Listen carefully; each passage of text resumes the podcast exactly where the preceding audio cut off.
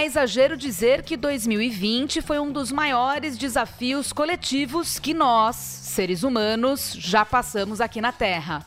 Em muitos aspectos, a pandemia do coronavírus realmente veio para mudar as coisas. No microcosmo do marketing B2B, gestores e equipes até puderam trabalhar de pijama, mas foram catapultados sem aviso para longe de suas zonas de conforto, se é que ainda havia alguma. O home office compulsório não foi assim tão simples e fácil como tanta gente imaginava. E a maioria das pessoas hoje se enquadra em algum time: o dos que amam e o dos que odeiam. O importante, porém, é que os focos se deslocaram do cumprimento de carga horária para aquilo que realmente importa: o prazo e a qualidade das entregas. Mais do que isso, fazer bonito em todas as frentes do digital não é mais uma opção, mas uma obrigação. Quais os principais desafios e caminhos para a gestão de equipes no marketing B2B a partir de agora? Como liderar remotamente? Quais serão os perfis profissionais mais valorizados, os soft skills e as hard skills mais procuradas? No episódio de hoje do podcast Conversa B2B, trazemos algumas pílulas das entrevistas que nós realizamos com três mulheres, três grandes líderes do marketing B2B. Diana Rodrigues, diretora de marketing da TOTUS, Moira Tadei, head de marketing e comunicação da Algartec, e Luana Batista, gerente de marketing da Serasa Experian. Eu sou a Renata Delia e estarei aqui também com Juliano Dutini. E aí, Gil? Tudo bem, turma? Animado aí para 2021. Vamos virar esse ano aí com, com mais energia. Bom tema para essa abertura de ano. Tô aqui também com Guilherme Boarim. E aí, Gui? Fala, Rê. Fala, Gil. Olá, pessoal. E hoje a gente vai comentar todas essas questões levantadas acima. O podcast Conversa B2B é uma produção da agência Conversa Tech. Se você quer ficar por dentro das próximas edições, vale seguir a gente na sua plataforma de streaming favorita. Também estamos no YouTube. Basta procurar por Conversa B2B para assistir aos episódios prestando atenção nas nossas carinhas. Acesse o nosso blog no site conversa.tech e assine também a newsletter Conversa B2B que é mensal e gratuita para saber, entre outras coisas, quando e como baixar o nosso material Novas Visões para o Marketing B2B. Como os principais líderes de marketing do Brasil se preparam para os desafios que estão por vir. Esse material será lançado em fevereiro e estará disponível gratuitamente também pelo site conversa.tech e terá as entrevistas das nossas heroínas de hoje na íntegra. Todos sabemos o tamanho do clichê que é falar em home office a essa altura do campeonato, mas alguns clichês são necessários e o home office veio para ficar em boa parte das empresas, seja total ou parcialmente. Em geral, a gestão das equipes de marketing B2B encontrou desafios nessa mudança, que começou forçada por conta da pandemia, como todos sabemos, mas o fato é que a maioria das lideranças ouvidas por nós acredita que as equipes encontraram um caminho para gerar resultados, mesmo à distância. Lembrando aqui, de novo, sendo a chata, que tudo que, que a gente vai ouvir aqui nesse podcast vocês vão poder conferir na íntegra no material Novas Visões para o Marketing B2B que eu mencionei agora há pouco. Para começar a falar sobre como as áreas de marketing B2B das grandes empresas encararam esse desafio, eu queria começar trazendo primeiro um trechinho da Diana Rodrigues, diretora de marketing da TOTUS, sobre a experiência de home office que ela teve com a equipe dela. Em seguida, eu vou abrir para o Guilherme e para o Juliano comentarem. Olha só o que a Diana levantou. Bora lá. Eu acho que um desafio, principalmente no comecinho da pandemia, foi as pessoas, cada um tem uma realidade de vida, cada uma tem uma, uma casa, tem gente que se adaptou bem a uma rotina e tem gente que teve que lidar com trocentas informações ao redor. Ficar sozinho com o filho, é, de repente parar na casa dos pais, é gente que não, de repente aprendendo a, a cozinhar. Então, o ser humano, em um momento de também angústia, sem saber aí, quanto tempo eu vou ficar dentro de casa, é, o, qual, qual, o que, que esse vírus pode me causar, será que alguém perde? Então, acho que no começo teve um volume de angústia muito grande das pessoas. Então, é, eu acho que o desafio inicial foi até um processo de vamos nos ajudar, né? Vai dar tudo certo. Né? Então, é, e, e principalmente tentar passar para cima, para a liderança, de calma lá, né? A gente está no meio de uma pandemia e são seres humanos, né? A gente precisa ter ainda mais empatia com as pessoas. Eu não posso brigar com uma pessoa que tem um filho pequeno e não está conseguindo fazer esse filho dormir a trabalhar naquele horário que eu estou precisando, né? É, e isso puxa muito, talvez, uma discussão de país com relação à CLT e o trabalho tradicional, né? É, isso de fato não existe mais. É, de fato, a gente contrata é, um, um, acordo de trabalho. Jaqueline, eu preciso que você me entregue essa coisa. Né? Esse é o seu job description. Agora, se você não consegue trabalhar porque você tem que cozinhar, porque aconteceu alguma coisa, eu tenho que entender que você só tem que me entregar aquilo que a gente combinou dentro daquele mês, né? É, então, eu acho que foi um desafio enorme com relação ao emocional das pessoas no começo, das pessoas ficarem mais calmas e conseguirem trabalhar e se adaptar. Passado uns três meses, eu acho que todo mundo se adaptou em casa. Eu vou trabalhar daqui, esses são os horários que eu consigo. Essa é minha cadeira. Não, tem problema. Todo mundo já entendeu que alguém vai invadir a live de alguém, que a internet vai cair, que o microfone está desligado. Então acho que as coisas até ficaram mais leves nesse contexto. É, e aí cada um foi encontrando o seu jeito de ser mais produtivo. E hoje eu acho que funcionou. O desafio maior é sempre com quem está entrando. Porque tem um processo de onboarding na companhia que a distância dá para ser feito, mas é muito diferente de você olhar na cara da pessoa, de você conhecer um ambiente físico. Então, o processo de pertencimento para quem está entrando é, é, um pouco mais complicado. Então, você precisa dar ainda um pouco mais de atenção para quem está entrando na companhia. Eu acho que é um desafio muito maior para RH. RH e cultura, eu acho que aí é um desafio enorme. E aí, Juliano e Guilherme, tem dois pontos que me chamaram a atenção aqui. O primeiro é o respeito com a rotina doméstica de cada profissional, ou seja, cabe aos gestores ter essa empatia. O segundo ponto é como tratar com a devida atenção e cuidado o processo de onboarding de novos profissionais. Uh, há uma equipe de marketing B2B remotamente, né? Durante a pandemia ou mesmo depois da pandemia, no caso dessas empresas que vão uh, continuar com home office. Isso, obviamente, passa por RH no que concerne a transmissão da cultura e da empresa. Mas queria ouvir de vocês qual é o papel do gestor de marketing. E queria que vocês comentassem no geral também tudo que vocês acharem pertinente referente ao nosso ao áudio da Diana. Achei bacana, concordo basicamente com o que a Diana falou. A questão de empatia, super legal de ver esse tipo de postura nos gestores de marketing, realmente fundamental nesse período. É, o onboard, sim, é uma das partes mais complicadas aí de lidar com essa questão da distância, desafio por RH, até estabelecer novos modelos e processos aí né, para receber esses novos funcionários.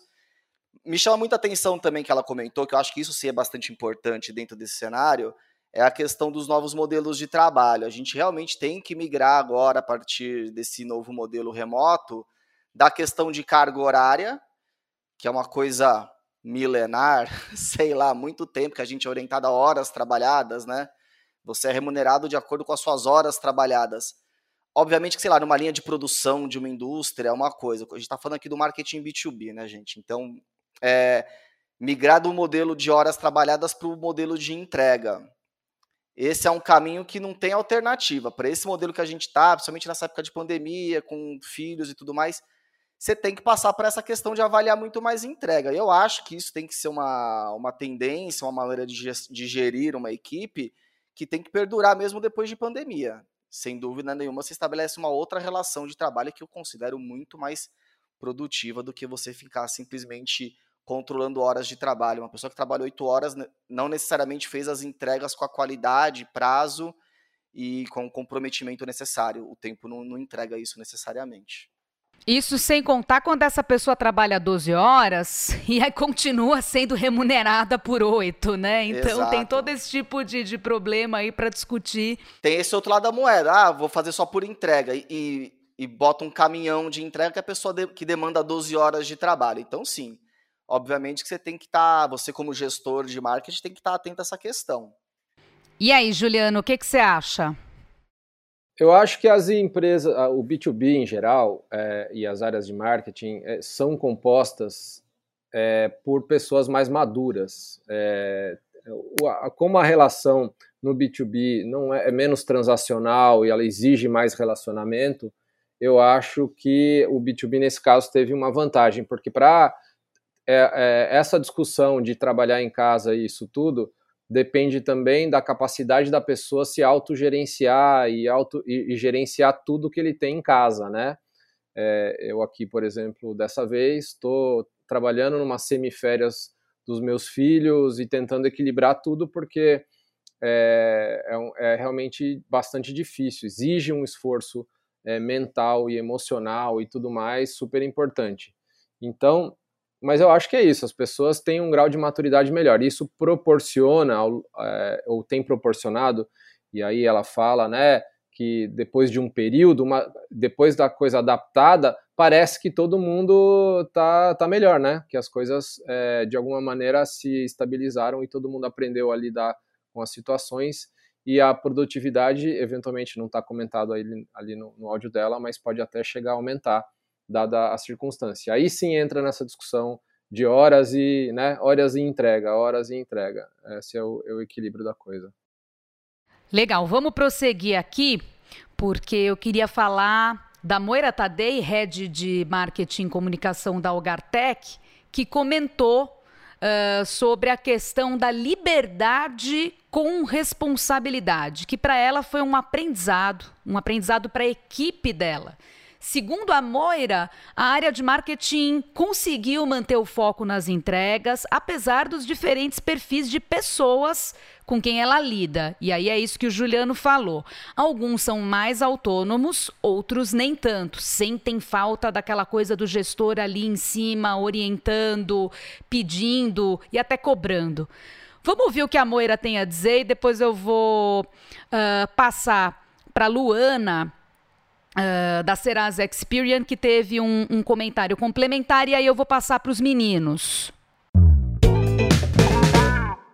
E foi um aprendizado, assim, tanto meu, né, a forma de acompanhar. Algumas pessoas têm mais necessidade que eu acompanhe quase que diariamente, pelo menos no começo foi assim. Outras já são mais auto é, é, gerenciáveis. Então a gente começou muito a trabalhar com entregas né? Se você gastou o seu dia inteiro, se você gastou só a sua manhã, eu não estou controlando mais a sua jornada. Se você tem problema é, é, para trabalhar de manhã, porque você está em casa com a filharada toda, eu também tô, o vizinho tá, tá todo mundo assim.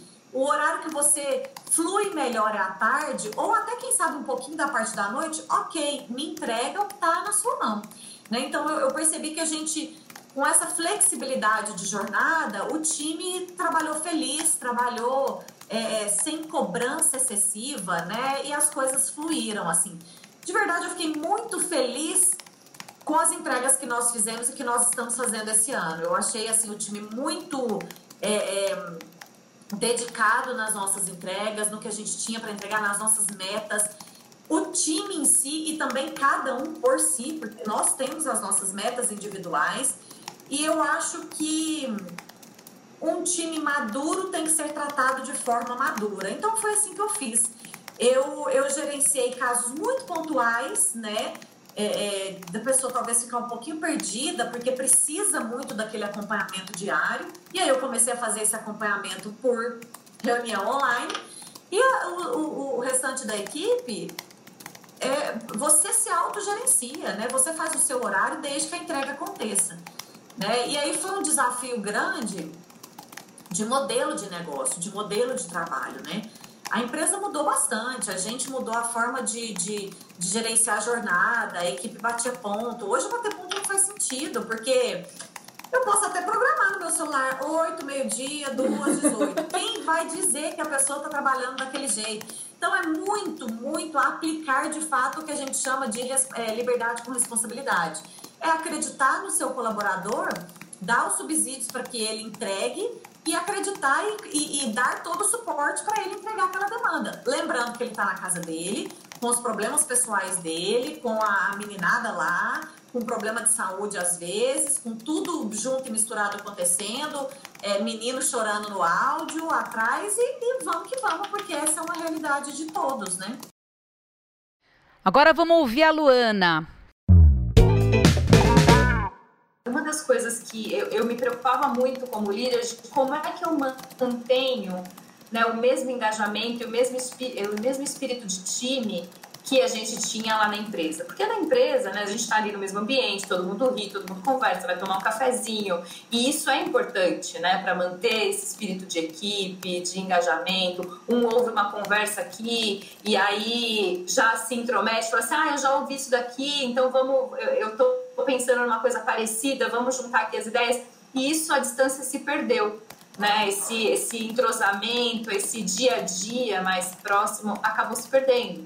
Né? Então, hoje a gente conversa com um, com outro, mas aquilo de equipe acabou se perdendo. E isso era uma coisa que me preocupava muito no começo, me deixava muito angustiado, de como é que eu, como líder, consigo manter o mesmo clima né, de equipe tudo mais, e como é que eu garanto a sinergia entre as coisas. Porque eu tenho cinco lideranças diferentes, né, eu tenho cinco liderados que cuidam de projetos diferentes, mas eles são todos interligados. Então, como é que eu mantenho essa sinergia, essa integração entre os projetos? Garanto que todo time está dentro da mesma página, né, acompanhando os mesmos projetos, que eles saibam que, o que está acontecendo na área um do outro. Como é que eu faço isso? Então, eu usei de dois, além de ferramenta e tudo mais que isso a área de TI forneceu, mas eu usei de dois, é, dois é, duas ferramentas assim que eu achei que foram muito importantes para manter isso que foi uma happy hours virtuais. Eu acho, eu marquei vários durante a pandemia para a equipe fazer o que ela não estava fazendo mais, né? O que ela fazia antes presencialmente, mas que não estava fazendo mais. Né? Então, tomar um cafezinho para quem toma café e tomar alguma coisa mais forte para quem toma coisa mais forte, lógico, fora do expediente.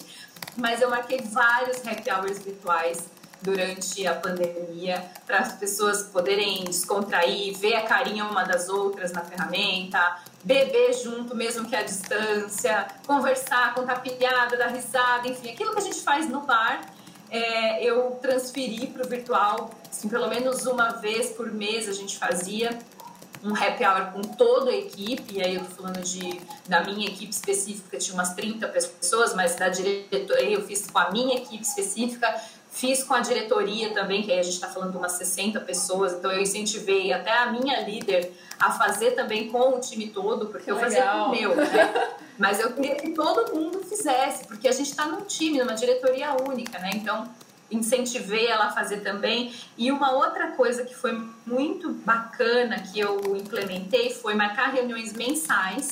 Então, uma hora por mês com cada liderado meu e seus times. Então, todo o meu time se reúne e convidei também os times né, dos meus pares da mesma diretoria para participar, para eles conhecerem os projetos que estavam sendo que estavam acontecendo naquele mês.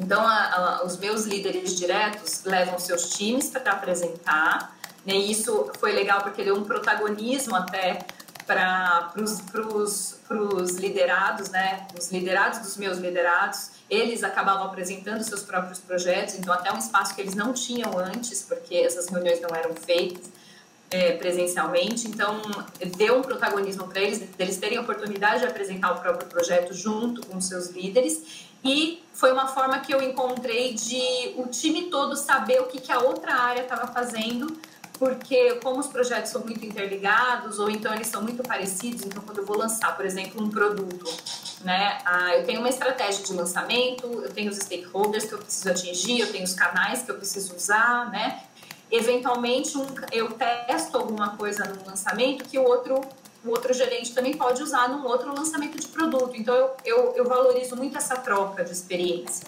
E essa informação foi, essa, essa, essa reunião mensal foi importante para essa troca. Né? Porque, eventualmente, o que um testou e não deu certo, o que testou e deu certo, o outro pode usar em outro lançamento. Né? Então, isso, isso foi muito importante. Então, acho que essas duas coisas foram importantes para importantes manter o engajamento do time. E aí, pessoal, a gente teve duas falas complementares, né, das nossas heroínas e queria que vocês dessem aí um, um parecer especial. Juliano, você quer falar? Pois é, a, a fala da, da Moira trata daquela questão do, do amadurecimento da equipe. Eu acho que é, é, esse, esse novo formato todo mundo acaba tendo que ser mais responsável pelas suas coisas. As, né, a gente falou de um mercado eventualmente com profissionais mais maduros, mas às vezes um, um sei lá, um estagiário ou alguém ainda com pouca experiência é, demanda muito né, do, do, do, superior, né? Tem gente tem em, em escalas é, de que, que e do modelo presencial que tem a premissa de que ah legal, então se eu tiver algum problema eu pergunto para o meu chefe, ele vai me ajudando, o que, que eu tenho para fazer hoje, né? É, e aí eu acho que isso é uma evolução, uma evolução que esse modelo de trabalho não permite. Você não tem como ficar, né?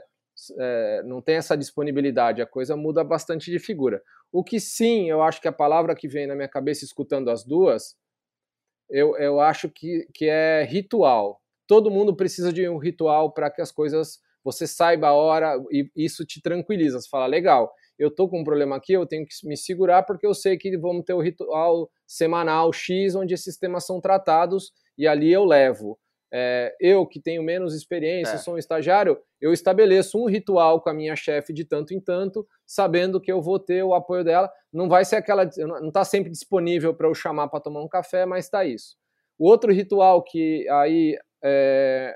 acho que a Luana falou de rituais, né? Isso, a Luana comenta é ela, os rituais informais também. Ela fala: ah, não, vou fazer o café e o happy hour. Então, o ponto é, são rituais. Você precisa dar um jeito de que garantir que esses rituais aconteçam nesse modelo que a gente está aqui. É sobre o meu entendimento é isso que eles, até porque a gente mesmo, a nossa experiência prova isso. A gente tem rituais semanais que são religiosos, assim, e isso mantém, dá muita tranquilidade a gente de seguir. É, o, o que uma galera acabou reclamando é que teve um aumento desses ritos né? Ah, nossa, agora eu tenho três, quatro reuniões que são fixas e que tem que rolar. Mas eu acho que é natural rolar isso, somente nesse começo, justamente para suprir essa lacuna que o não presencial traz. Então você não tem à sua disposição gestor de, ah, você pode falar rapidinho aqui? Tem até esse lance da comunicação assíncrona também, então as coisas não estão tão mais disponíveis e rápidas ali. Existem ritos, comunicações assíncronas tal, que as pessoas têm que se adaptar. Algumas pessoas vêm com isso de fábrica, conseguem tirar isso de letra, outras não, seja por senioridade ou por característica da pessoa mesmo. Certamente deu mais demanda para os gestores no início, né? A Moira comentou que algumas pessoas já tinham que ficar acompanhar mais de perto, outras pessoas eram mais autônomas e beleza.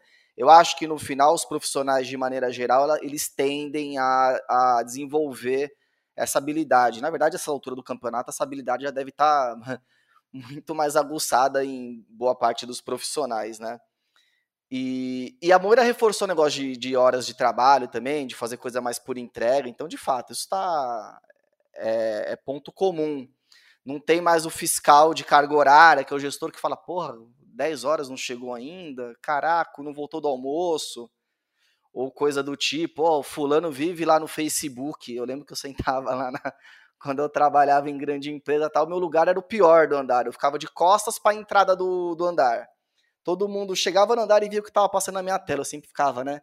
Pô, deixa eu acessar o, o Facebook aqui, ficava olhando para trás. Tava quase já colocando um retrovisor. Agora não tem mais isso. Se fulano ou fulana vai querer acessar o Facebook, é problema dela. Tem uma entrega a ser feita, tal, que ela vai ter que saber lidar. Então, acho que muda no final para um modelo mais saudável até de trabalho e de gestão do tempo. Isso que vocês falaram, na verdade, que elas falaram é científico, né? Para pegar aí é, o que, que a neurociência, o que, que a história da humanidade já, já notou sobre, sobre todos nós, desde que éramos macacos, é que, um, somos seres sociais, precisamos do happy hour e agora vai ter que ser, vai continuar sendo pelo Zoom. Depois, quem sabe, fazer uns encontrinhos de sexta-feira, mesmo não habitando mais o mesmo, o mesmo escritório. Uh, o segundo ponto é: precisamos de rituais. O ser humano trabalha em cima de rituais, precisa de Natal, precisa de Ano Novo, precisa de aniversário. É um momento. Precisa, por mais que ninguém saiba exatamente qual é o momento em que a Terra termina o seu giro de 365 dias e seis horas é, ao redor do Sol, convenciona-se, né, que é dia 31 de dezembro, então você vai ter lá zero hora do dia 1 de janeiro para fazer a sua fezinha, sua, sua prece, sua simpatia, abraçar as pessoas, é, chorar, etc. Vai usar branco, amarelo. Isso é bom, né? Tem gente que tira um sarro, acha patético, até pode ser patético, mas é, é bom ter esse momento de fazer a listinha. Não, estabelece metas, toda uma né? programação né? de vida em cima desses rituais, tal, seja na vida pessoal como na, no trabalho mesmo. É isso. Exato, né? Como sempre, cuidado com o que a gente coloca nessas listinhas para depois não virar escravo da listinha, como tudo uh, uh, na vida. E tem um terceiro ponto, que aí já é um outro desafio, que é a coisa do Zoom fatigue. Aliás, estamos é, gravando esse episódio no Zoom, estamos todos remotamente, já, já estamos no décimo episódio desse podcast, todos foram feitos pelo Zoom e está rolando bem. Uh, mas é claro que às vezes no final do dia a gente chega assim, no, no fim de semana, assim, eu não consigo olhar uma tela. Eu cheguei num ponto em 2020 que eu não conseguia ver filme. Eu sou uma pessoa cinéfila e eu não conseguia assistir filme, assistir série mais, de tanto que a, as telas todas estavam me dando fadiga. Aí já é um pouco grave, tem a ver também como é que a gente gerencia o próprio tempo, né, para não ficar over, e tem a ver também como os gestores não vão fazer tantas reuniões no Zoom desnecessariamente, né? Então assim, manter rituais mas sem ficar aquela coisa fatigante. É, sem perder a mão. Exatamente, fatigante. E estamos aí no, no, no aprendizado. Uh, passando para um outro tema, a Diana da TOTUS falou um pouquinho sobre qual o perfil de profissionais do marketing B2B que vai ganhar mais espaço e relevância no futuro. E o futuro começa agora, ou seja, de 2021 em diante. O spoiler fica por conta da máxima de Charles Darwin, já que somos aqui leigamente falando de ciência. É, o nome dele tem sido tantas vezes mencionado, inclusive em vão, mas numa livre tradução da máxima do Darwin, só sobrevive quem se adapta. Vamos ouvir o que a Diana tem a dizer. Eu acho que o perfil cada vez é, muito especialista, ele, ele vai sofrer um pouco mais, né? Porque o profissional que é mais multidisciplinar, que consegue se adaptar melhor fazendo outras coisas, ele vai ter um espaço maior. Então, pensa em um profissional de, de eventos, que só sabia fazer uma feira, que só sabia fazer um evento presencial. Ele precisa se reinventar né? É, a gente não sabe por quanto tempo ainda a gente vai ficar sem eventos presenciais. As pessoas precisam aprender a fazer outra coisa, né? A gente precisa aprender a, a e principalmente ser multifunção, né? É, cada vez mais o marketing precisa ser um profissional mais tech, um profissional que entenda que ele tem dependências tecnológicas que vão ajudar o trabalho dele e que ele pode encontrar ferramentas e formas de fazer isso, né? Que vai dar um pouco mais de dado, né? No passado falava marketing é imensurável, como é que eu mensuro o valor? Marketing é super mensurável, dá para mensurar sim. Tem coisas que você não vai mensurar, mas tem muita coisa que dá. O, o marketing, ele já vi, e eu acho que o marketing B2B, ele trilhou um caminho de mostrar para as companhias o valor dele associado à venda muito bem feito. Eu acho que o marketing B2B ele é muito cobrado por geração de demanda, né? Diferente do, do varejo. É, então, eu acho que o marketing B2B daqui para frente, ele, ele, ele, ele tem que aprender que não é só evento que gera demanda para ele. Né? Evento é muito importante, segue sendo. Acho que uma hora eles voltam, né? Não vai ser nem tanto ao mar, nem tanto à terra. Acho que uma hora eles voltam. Mas a gente precisa entender que não é só de evento que a gente gera negócio no B2B. A gente consegue gerar com conteúdo, sim. A gente consegue gerar com redes sociais, sim. É, alguns, sei lá, no final do ano passado, eu vi muita gente questionar se fazia sentido ter empresa B2B ter conta no Instagram. Não, mas faz sentido? Não, não faz sentido. Quem, quem não está no Instagram é para foto, né? E a TOTOS entrou. Ainda bem, durante a pandemia, o Instagram foi super responsável por um certo volume de oportunidades que a gente gerou, né? Porque se a gente ficar pensando que vai ser sempre do jeito que as coisas são, então não é isso aqui é uma rede, é pessoal, vai ser sempre assim, não sabemos, né? É, as coisas mudam muito e as pessoas precisam ser cada vez mais interessadas e cada vez mais ficar pesquisando o que vai acontecer. Complementando, já vou colar aqui a fala da Moira, da Algartec, que tem uma visão diferente, mas que levanta a questão das habilidades digitais, enfatizando a necessidade de autogestão dos profissionais. Vamos ouvir a Moira. Eu acho que profissionais que têm muito conhecimento do digital, é, é, eles eles vão ser mais necessários. E aí, falando em competência técnica. É, e quando eu falo em competência comportamental, é pessoas autogerenciáveis, né? O nosso modelo de trabalho é teletrabalho. A gente, inclusive, assinou um aditivo contratual, todas as equipes. A partir de agora, a minha, a minha estação de trabalho é a minha casa. Então, eu vou para a empresa quando a gente puder voltar muito pontualmente. Eu tenho que, que, inclusive, agendar uma sala, porque eu não tenho mais sala. É, é, vai ser bem esporádico. A ideia é que as pessoas vão de forma rotativa, né? Porque agora o meu ambiente de trabalho é a minha casa.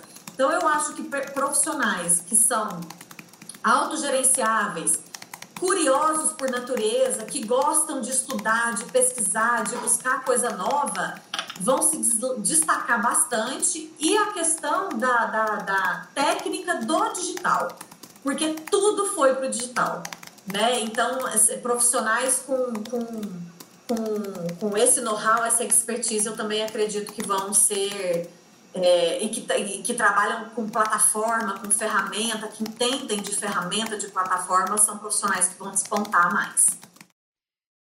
Aproveitando, vou colar a fala da Luana, da Serasa Experian, para a gente não perder o bonde. Em seguida, vou chamar os meninos para comentar esses pontos.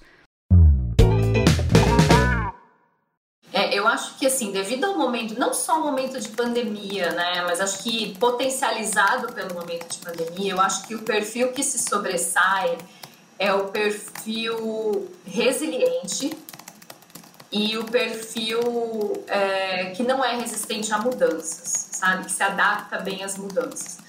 Porque as empresas mudam o tempo todo, né? As empresas, a, a evolução está muito mais rápida que antigamente, né? O que a empresa demorava um ano, dois para fazer uma, um movimento, hoje ela faz de seis em seis meses, até menos, dependendo da empresa, dependendo da agilidade que precisa.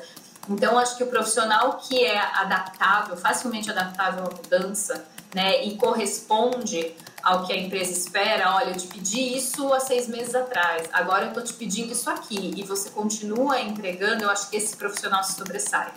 Aquele que não é resistente, sabe? Aquele que. E fora aquele que traz é, sempre inovação, né? Que está sempre ligado é, no que está acontecendo e, e aquele que faz conexões, sabe? Aquele que consegue entender que eu ouço um tema aqui, mas eu consigo ligar com aquele outro e faço uma conexão que eventualmente não era tão óbvia. Sabe? Eu acho que esse tipo de profissional se sobressai, assim, muito mais do que a capacidade técnica, sabe? Claro que é importante, é, a, né, aquele, principalmente né, para outras áreas, mas para o marketing, eu acho que é menos a, a, o tecniquez e mais as habilidades, sabe, soft skills, sabe? Acho que isso é mais se sobressai mais. Pessoal, muitas questões comportamentais foram levantadas aqui e vou chamar o Guilherme, que já está no jeito aí, para comentar primeiro. Essa parte do, do material é uma das partes das minhas partes favoritas até. Fazer um parênteses aqui, que a gente explora isso com bastante profundidade dessa questão do, da característica técnica comportamental aí dos profissionais de marketing B2B. E, e é legal observar, assim, na parte de características técnicas, tem um destaque para o digital, como foi dito aí pelas nossas heroínas aí do B2B, e essa questão de intimidade com dados, analytics e tudo mais. Então, a gente começa a migrar para um tipo de know-how que exige que as pessoas sejam mais generalistas também. Então, Acho que o exemplo da pessoa de evento é o mais clássico aqui dentro do B2B. Geralmente a galera de evento é muito especializada, muito focada naquela questão de organização de evento, tudo, e acaba não se desenvolvendo muito em outras disciplinas como digital. Então esse é um ponto para que de fato veio. As pessoas vão ter que ter uma ênfase no generalismo, até porque as estratégias das empresas de B2B tendem a ser mais generalistas, fazendo um, um paralelo. Então ninguém vai depositar todos os seus ovos numa única cesta, como algumas empresas faziam com eventos, por exemplo. Então, é uma demanda até que a estratégia das empresas tendem a exigir isso do, dos seus colaboradores e tudo mais. Na questão do, do soft skill, já é uma clássica que veio vindo e ganhou mais força agora. Então, essa questão do, do autogerenciável, questão de resiliência, sim, é bastante importante nesse momento. Essa questão de criar conexões também. Eu só acho que nessa parte de soft skill, as empresas têm que ficar atentas a a, a, oferecer recursos em um ambiente que favoreça isso. Então, por exemplo, quando você fala em autogerenciamento, é importante a empresa oferecer, por exemplo, uma ferramenta, um software que te ajude a fazer o gerenciamento das suas tarefas, do seu dia a dia, um software de gerenciamento de projetos, por exemplo. Não dá para exigir que as pessoas, cada um na sua metodologia, escreva no caderninho, sei lá. Você tem que oferecer uma plataforma que facilite isso. Quando você fala ah, que crie conexões, que pega o assunto de uma área e conecte com a outra, você tem que estabelecer alguns ritos que permitam as pessoas a, a praticarem essa criação de conexões. Então também tem isso. Também é, não podemos simplesmente falar, galera, se vira aí. Seja autogerenciável e crie conexões aí da maneira que você achar melhor. Não, acho que a empresa tem que começar a trazer é, ferramentas e ritos e coisas do tipo para fomentar esse tipo de comportamento. E aí, Juliano? O que eu acho é que, é, acho que o Gui cobriu bem aí o tema, e me chamou a atenção uma, um, uma fala, no caso da Moira, que eles já assumiram que o remoto vai ser o principal, a, a principal forma de trabalho. Eu acho que é, para se aproveitar 100%, o que é ruim nessa situação atual é algum nível de indefinição, né? Você fala, não, vai voltar, e quando voltar, as coisas vão voltar ao que eram, ou sei lá, né? é, uma situação bem definida como ó, a gente vai trabalhar assim, é, e aí a gente precisa melhorar, a, a, a se desenvolver para trabalhar assim. Eu tenho meus gaps de trabalhar assim, todo mundo tem, você precisa né, é, trabalhar e, e, conseguir desenvolver é, sem considerar a hipótese de, ah, não, depois volta tudo normal, o cafezinho vai voltar a existir e se resolve lá. Eu acho que, que o ganho disso a implantação, por exemplo, como disse o Gui, de softwares, de ferramentas, de rituais, isso tudo que permite isso, essa, essa liberdade, que é um pouco do que a gente está vivendo, liberdade no sentido de, né, de você conseguir administrar melhor o teu dia, o teu tempo, o teu filho, o teu cachorro e tudo mais. É, eu acho que passa, passa por isso. Agora, a questão da, dos, dos skills ou não skills, ou soft ou hard, o que quer que seja, é, dado que todo mundo tem essa, essa, as mesmas ferramentas e que tem os é, superada a questão ferramenta e rituais, o que que fica? Eu acho que senão as coisas misturam muito na, na avaliação da performance, né? Você primeiro precisa a gente veio de uma situação que não tinha eventualmente ferramenta, né? A gente sabe aí de empresas que começaram a sair correndo atrás de VPN ou conexões seguras para distribuir para a galera, computador e tudo mais. Você precisa primeiro equalizar isso ter ferramentas que suportam isso, para depois você conseguir avaliar, pô, esse cara aqui, né, é, tá desempenhando ou não teve alteração nenhuma. O cara, se estiver aqui, se estiver na China, é, tirando a questão do fuso horário, obviamente, que atrapalha, é, vai estar tá trabalhando igual. Tem gente que tem essa capacidade, sim. E outras que, que eventualmente é, tenham um perfil é, mais, é, mais solitário, eventualmente começam a conseguir a se sobressair, tendo essa, essa oportunidade dentro dos rituais, estando tudo organizado, de se colocar e, e, fazendo essas conexões, que é o que eu acho, o que eu gosto muito de pensar, né? Que é a capacidade das pessoas é, trazerem as novidades. Isso sempre foi muito valorizado em empresas, especialmente nas grandes, também nas pequenas. Mas é as pessoas que têm capacidade de olhar, antever alguma coisa e conseguir aplicar na prática. Não adianta é, né, você saber qual a última tendência é, para 2026 em tecnologia. Você fala, legal, isso é, um, isso é uma informação legal, mas o que, que você faz com essa informação na prática é que é o grande lance. Como você faz a sua empresa ser mais eficiente? Como disse a, a Diana a respeito de, de, de, de, trazer leads, né, de gerar negócios. Como é que a gente gera negócios através é, do digital, sabendo que o evento não tem mais? Como esse profissional se reinventa? Né? Então, legal, ele é um profissional de eventos. Por que não ele é um profissional de eventos digitais? Ele agora vai ter que saber disparar os e-mails, ele vai ter que saber uma dinâmica parecida com o webinar, ele vai ter que aprender essas outras dinâmicas. Mas é, de novo, depende da capacidade dessas mensurada, é, mencionadas aqui, é, de superação, de curiosidade, de capacidade de, de, é, de se autorregular e de trazer as ferramentas que podem mudar o jogo e trazer mais resultado do que eventualmente ele fazia antes, né? Evento presencial é caro pra caramba, é, é limitado, você não controla quem foi, quem não foi, o que, que é, passa, né, aquele escaneia o teu crachá, que é um pouco uma, uma maneira de mensurar, vai para outro nível de mensuração, é, tem o um negócio de cansaço de telas, é verdade, mas enfim, é, é essa capacidade que eu acho que é a mais, é, vai ficar mais evidente a hora que tudo isso assentar, né, quando todo mundo tiver as mesmas ferramentas, tiver tudo controlado, os rituais passando, aí sim essa capacidade extra que vai se sobressair.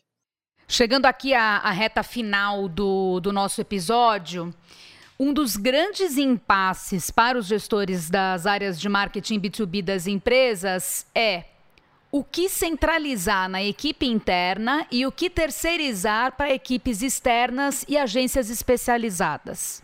Qual é o melhor balanço entre as duas coisas? Como integrar e coordenar essas duas equipes, a interna e a externa. A Diana da TOTUS aposta em processos híbridos entre as áreas internas e externas. Vamos ouvir a experiência dela. Por causa dessa complexidade, o que eu mais senti? Um parceiro tem muita dificuldade de entender o negócio, né? Ainda mais quando não é um negócio simples, vender tênis, né? E aí, o processo de refação, principalmente de conteúdo, por exemplo. Escreve aqui sobre a importância do processo do RP na gestão agrícola. O cara não consegue, né? Ele tem que falar com um, com outro, com outro, com outro e não consegue. Quando a pessoa está inserida dentro da empresa e ela respira aquilo, é muito mais natural para ela escrever, falar, né? Então, o negócio é, quando ele é muito complexo, e no nosso caso, tecnologia não é simples de explicar, né? Ter um, um, uma equipe internalizada em todas as frentes é muito importante, em todas. É, só que elas não são 100% em nenhuma. Então eu tenho mídia internalizada e externa, porque faz muita diferença. Eu preciso do externo que me de outras empresas que estão fazendo, e o meu time interno, que sabe exatamente como funcionam as coisas, como é o produto e como é o cliente. Mesma coisa para conteúdo. Eu tenho um externo que vai me trazer outras referências, que vai me trazer boas práticas, e o meu interno que sabe dizer como fazer. Eventos, idem. Eu acho que eu não tenho nenhuma frente que não seja híbrida. 100% interno e externo. Desde desenvolvimento de site, interno e externo. Para tudo e principalmente pela velocidade, né? O time interno te dá uma velocidade que o externo não consegue te dar. Então, para algumas coisas, é importante ter ele interno. Vídeo, idem, tem o interno e tem o externo. Mas eu não abro mão do parceiro, porque eu entendo que esse processo de, de cocriação é, é, dá coisas muito boas e positivas. E o processo de marketing interno, de atendimento, de áreas de negócios, ocupa muito tempo. Né? E, e, quanto mais inserido no negócio está o marketing, que é o caso do nosso, então quanto mais próximo a gente é das áreas de produto, obviamente você tem uma agenda muito voltada para isso, para entender o produto, entender o que vem de melhoria, o que a gente pode fazer lá na frente. Isso consome tempo. Então você precisa ter um parceiro para também te ajudar a dar vazão no que você está fazendo. Né? Eu acho que para estruturas grandes como a TOTUS, que é uma estrutura grande, o híbrido funciona bem. Guilherme e Juliano, vocês que estão do outro lado do balcão, que estão à frente da Conversa Tech, que é uma agência especializada em marketing B2B. Qual a visão de vocês? Juliano, vou deixar você começar. Legal. É... Enfim, acho que assim. É é uma escolha, cada, cada empresa ou cada executivo tem um tipo de demanda e, e se adapta melhor com, a um formato. É, o formato híbrido é, é, sempre uma boa opção, por né, tudo que você tem um backup ou alguma coisa assim, sempre é melhor do que ter um, né, você tem dois. Isso é, esse é um ponto de vista é meu. Por outro lado, é, se a gente falar o que, é terceiro e o que é interno, é, especialmente agora que está todo mundo remoto, qual que é a diferença real em, entre a gente, Conversa Tech, hoje trabalhando com os nossos clientes, é, se ele se for interno ou externo, não tem nem sequer mais a, a, o ambiente que nos que os unia e nos separava eventualmente, porque a gente ia poucas vezes em reuniões presenciais e tudo mais. Eu acho que esse é um, é um conceito também que é, depende se você tiver bons processos, isso serve para né, a gente aqui. Se a gente tem bons processos com os clientes, tem bons rituais com eles e conhece bem os negócios dos, dos clientes, se a gente é interno, se, se a produção é interna ou externa, na, no, na minha visão, não faz diferença nenhuma. É, é, pode ser, ah, ele ganha o ganho de agilidade é, também não entendo isso, a gente não vê isso de, de muito de ganho de, de, agilidade. Claro que o Gui sempre menciona a questão do designer, tal. Você tem um designer específico que pode te ajudar a fazer coisas rápidas para você colocar na sua rede social. Claro, isso é completamente compreensível e, é, obviamente, faz sentido. Então, tem situações em que sim, faz sentido você ter alguém dentro para dar agilidade e tal. Mas é, isso não é sinônimo. O que eu quero dizer é, é, ter interno não é sinônimo de agilidade. Até porque você precisa treinar, capacitar a pessoa, você precisa acompanhar, você precisa dar feedback, você precisa, né, todo o trabalho de gestão. Em terceirizando, você, você fa faz a discussão só do que precisa ser feito de solução, né? É, de novo, processos, pessoas e, e você vai atrás dos, do, das discussões e dos resultados. Precisa entender bem do cliente é, isso, é um, isso é um desafio no B2B. Não à toa a gente só faz é, é, empresas B2B e trabalha só com vendas complexas. É, e a gente não tem um milhão de clientes aqui, não pensa em ter uma escala é, grande, o nosso negócio não é de escala, por conta especialmente disso. Cada dinâmica de cliente é diferente, a gente precisa ser capaz de, de sentar ao lado do. Né, eu ficar fazendo perguntas é, como um externo, a gente tem que se colocar como sentado do lado, sentado do lado. Então, essa é uma diferença importante. É, acho o lance do externo e do interno, como a Diana falou e o Gil está falando, depende muito de cada caso, somente o porte da empresa, porte, leia-se quantas pessoas tem na área. Se tem uma a área com bastante braço, ela vai ter condições de absorver algumas coisas. Áreas mais enxutas, não. Porque ela citou uma coisa interessante que é a pura verdade, é o atendimento interno toma bastante tempo das equipes de marketing B2B. Quanto maior o porte da empresa, mais tempo vai tomar. Tem que estar com área de produto, que é dividida em vários lá, de acordo com o portfólio, área de vendas e por aí vai. Então, não tem uma fórmula pronta. O que eu acho sim que é essencial é que esse parceiro externo, complementando o que o Gil falou, seja uma extensão da tua área interna. Isso. Então é, é, essencial que ele tenha um nível de entendimento aprofundado do, tua, do teu negócio, do, dos seus serviços, soluções e desafios de negócio e que ele consiga entregar uma alta qualidade na, enfim, no escopo que é contratado. Então essa questão de ser a extensão da área interna, acho que é o grande até gargalo que tem no mercado hoje, de empresas que dependem muito de ser brifadas por completo, de ter que basicamente pegar na mão e conduzir. Acho que não. Acho que as empresas, a partir do momento que você vira de novo extensão da área interna, você consegue até ter uma autonomia no dia a dia, o que facilita bastante para o contratante, e consegue discutir de igual para igual. Consegue realmente aportar com ideias, sugestões, caminhos e tudo mais. Então acho que a relação mais saudável é no final das contas, se é híbrido, não é, é que o externo seja uma extensão da tua área interna. Se for na linha só de falar, me fala o que, que você quer que eu faça, é, eu, eu vou lá e faço, te entrego e você avalia se ficou bom ou ruim e eu altero se você não gostou, essa linha é um fracasso, não vai dar certo.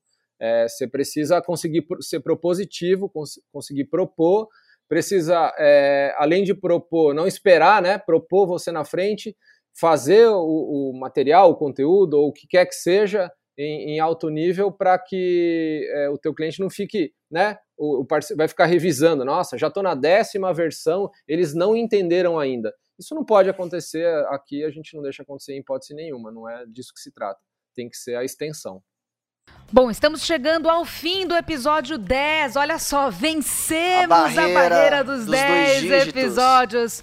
Depois a nossa, a nossa super editora Michelle vai botar palminhas, merecemos. E vocês que ouvem a gente, esse bando de chato, merece também, com certeza. É, é o fim do episódio 10 do podcast Conversa B2B. Voltaremos em fevereiro de 2021 com nossos episódios quinzenais que você pode acompanhar no Spotify no Anchor, no Deezer, no Google, na Apple, whatever, na sua plataforma de streaming favorita e também no YouTube. Assine a nossa newsletter mensal e gratuita Conversa B2B, acesse o nosso blog, o nosso site conversa.tech e faça o download gratuito do nosso material, é, do qual participaram aqui as nossas heroínas uh, Luana, Diana e Moira. O nome do material, de novo, para não esquecer, Novas Visões para o Marketing B2B. Como os principais líderes de marketing do Brasil se preparam para os desafios que estão por vir. Em fevereiro ele sai. Aguenta Antes de fechar as épicas cortinas desse décimo episódio do Conversa B2B, Juliana e Guilherme, cada um tem um minuto, ou melhor, 40 segundos para considerações finais, expectativas e um até breve beijo para os nossos ouvintes. 40? Então vai. 40. É, reforço o material, essa discussão que a gente teve aqui está muito aprofundada no material, está muito bacana, vai estar tá no nosso site. Então a pessoa não tem desculpa para não baixar. Grátis.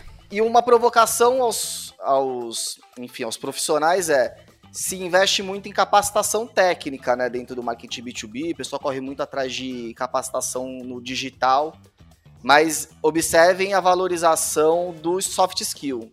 Então, é, é uma oportunidade para as pessoas buscarem capacitação, se essa é a melhor palavra, dos benditos soft skills também. E aí, Gil? É, eu acho que é que o, o, que eu penso é isso de valorizar primeiro valorizar muito a equipe, valorizar quem, especialmente quem teve essa capacidade de se adaptar e tocar a bola para frente, manter o otimismo, conseguir fazer a, a roda continuar girando.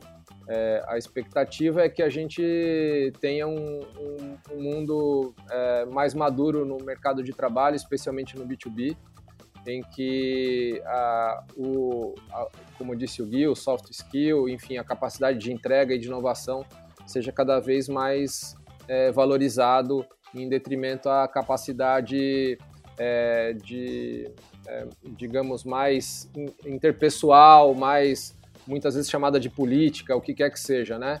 É, isso acaba de alguma maneira sendo tendo menos peso e aí a capacidade realmente que aparece é a, do indivíduo, a valorização é dessa capacidade do indivíduo. Eu espero que isso faça com que as empresas sejam ambientes melhores, é, mais justos e mais é, produtivos para todos, né?